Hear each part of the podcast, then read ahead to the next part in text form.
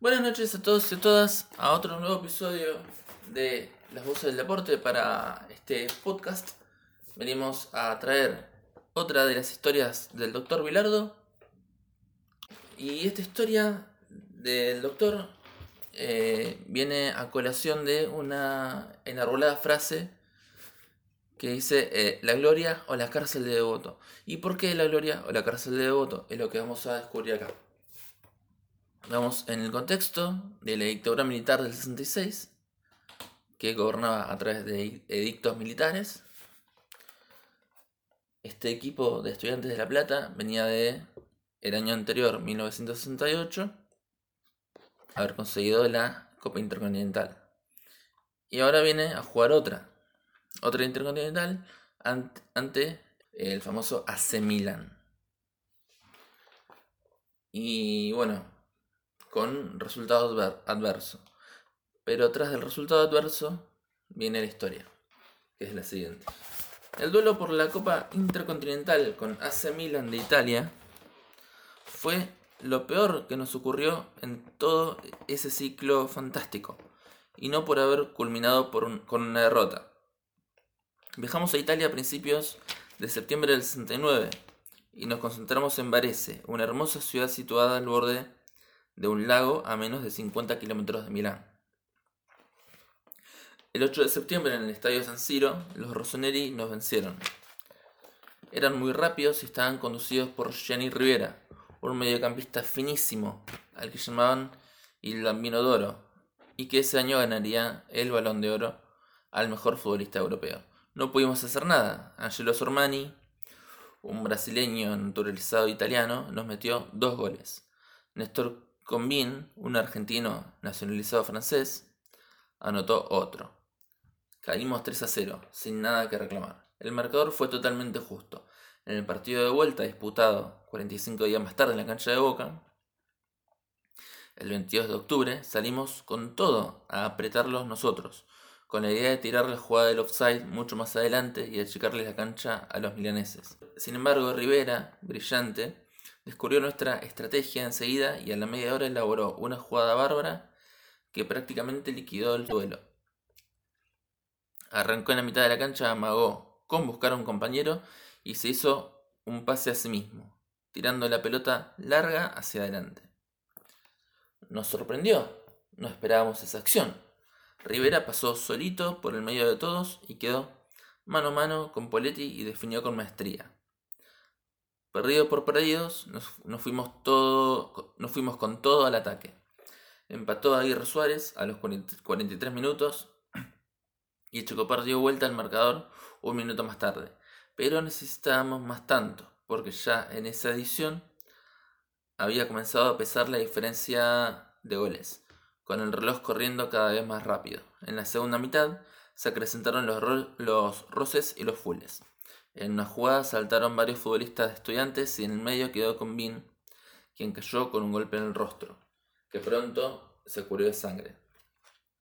El referí chileno Domingo Mazaro no cobró ninguna falta, aunque luego expulsó a Aguirre Suárez por el full y más tarde a Manera por discutir con un rival un saque, un saque de costado. Con dos hombres menos que Milan, fue imposible descontar la enorme diferencia que ellos habían logrado en Italia. Mazzaro pitó el final y casi de inmediato echó a Poletti por correr a pelearse con alguien en la mitad del campo. La final terminaba en escándalo, pero lo peor estaba por venir. Esa noche cada uno de nosotros se fue a dormir a su casa. A la mañana Gloria me trajo un diario. En la tapa decía qué manera Poletti y Aguirre Suárez habían sido detenidos y estaban presos en la cárcel de Villa Devoto. Pensé que se trataba de un error, por lo que pedí que, a mi esposa que me comparara otro periódico. Todos informaban lo mismo.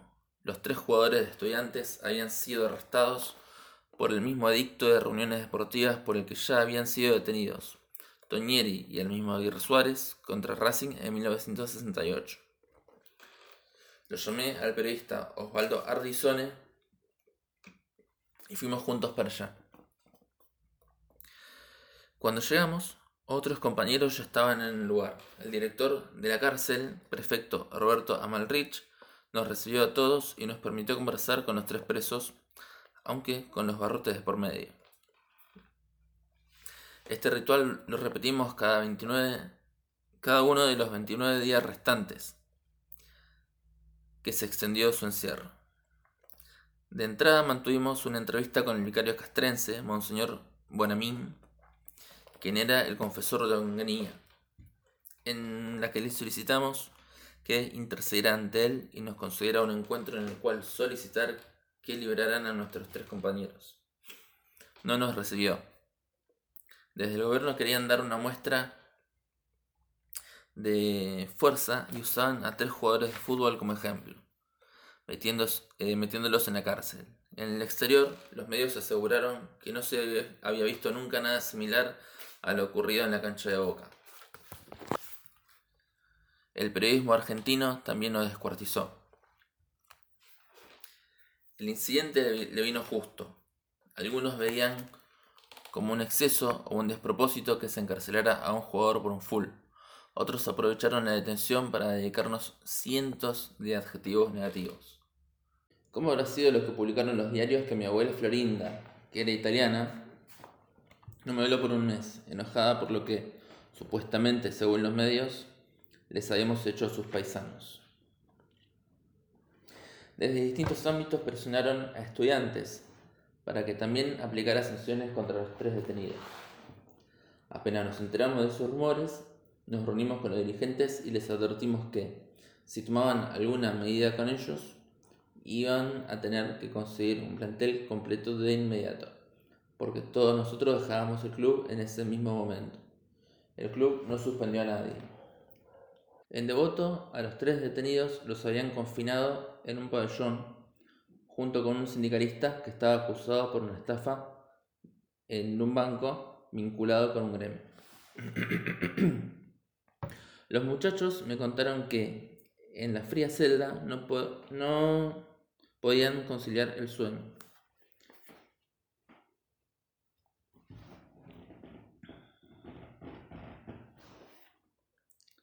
En Devoto, a los tres detenidos los habían confinado en un pabellón junto con un sindicalista que estaba acusado por una estafa en un banco vinculado con un gremio. Los muchachos me contaron que en la fría celda no podían conciliar el sueño, tampoco querían comer. Yo estaba tan desconsolado con lo que ocurría que junto a otros compañeros llegamos a tener una reunión con unos abogados de La Plata para que nos asesoraran sobre qué delito cometer para que nos metieran en la misma celda que ocupaban Aguirre Suárez, Poletti y Manera. Los letrados nos recomendaron que lo pensáramos un poco mejor y nos dimos cuenta de que así no se ganaba nada. Fue tal la inflexibilidad que el gobierno tuvo con los tres muchachos que el día que terminaban las condenas no los largaron hasta que se cumpliera a rajatabla hasta la última hora y el último minuto. Yo fui a buscarlos al penal pero no me los pude llevar a los tres juntos.